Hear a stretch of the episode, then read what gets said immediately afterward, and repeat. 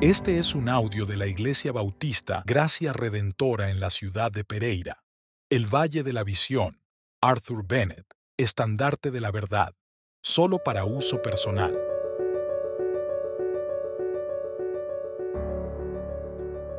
Meditación número 15. Cristo, la palabra.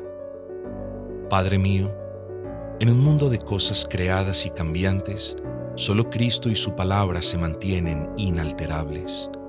Renunciar a todas las criaturas, descansar en Él como mi fundamento, permanecer en Él, ser engendrado por Él.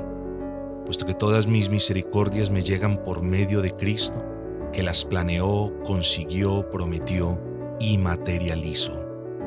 Qué dulce es estar cerca de Él, el Cordero, lleno de santos sentimientos. Cuando peco contra ti, Contravengo tu voluntad, tu amor, tu vida. Carezco de consuelo o criatura a la que acudir. Mi pecado no es un mal concreto, sino mi separación continua, mi escisión, mi distanciamiento de ti y tener un espíritu relajado hacia ti.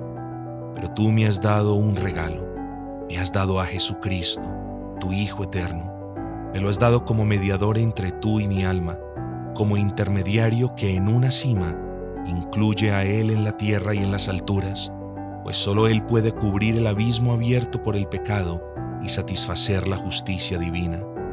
Deseo aferrarme siempre a este mediador como la encarnación de mi fe y el único capaz de tender un puente de amor sobre este abismo. Hazme saber que es importante para mí por medio de su palabra. Yo soy uno con Él gracias a la palabra por su parte y a la fe por la mía. Si me opongo a la palabra, me opongo al Señor en su mayor cercanía.